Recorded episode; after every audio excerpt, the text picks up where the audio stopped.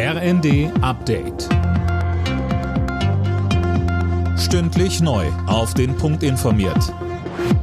Ich bin Fabian Hoffmann. Guten Morgen.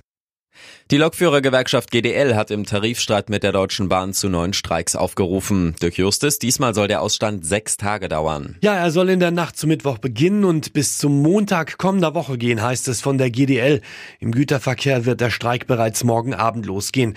Damit lehnt die Gewerkschaft das jüngste Angebot der Deutschen Bahn ab. Es sah ein Lohnplus vor, sowie die Möglichkeit, dass Beschäftigte ab 2026 ihre Arbeitszeit bei vollem Lohnausgleich auf 37 Wochenstunden reduzieren können.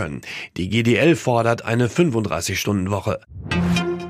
In ganz Deutschland sind erneut Hunderttausende Menschen gegen Rechtsextremismus und die AfD auf die Straße gegangen. In München waren es nach Angaben der Veranstalter bis zu einer Viertelmillion. Die Polizei spricht von 100.000. Sarah Pleckert berichtet. Die Demo in München musste schließlich wegen Sicherheitsbedenken abgebrochen werden. Auch in vielen anderen Städten haben Zehntausende klare Kante gegen rechts gezeigt. Darunter in Köln, Berlin und Bremen. Bundespräsident Steinmeier freut sich über das Zeichen. Er sagte in einer Videobotschaft, die Zukunft der Demokratie hänge nicht von der Lautstärke ihrer Gegner ab, sondern von der Stärke derer, die die Demokratie verteidigen.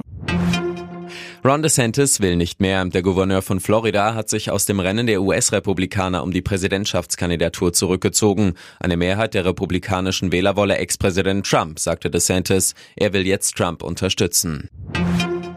Heute beginnt das größte NATO-Manöver seit Jahrzehnten. Hauptziel ist es, Russland abzuschrecken. Rund 90.000 Soldaten proben in den kommenden Monaten bis Ende Mai den Ernstfall, und zwar einen russischen Angriff auf ein NATO-Mitgliedsland. Bayern München hat im Titelkampf der Fußball-Bundesliga gepatzt. Gegen Bremen unterlagen die Bayern zu Hause 0 zu 1. Es war Werders erster Sieg gegen die Münchner seit über 15 Jahren. Im Abendspiel gewann Augsburg 2 zu 1 in Gladbach.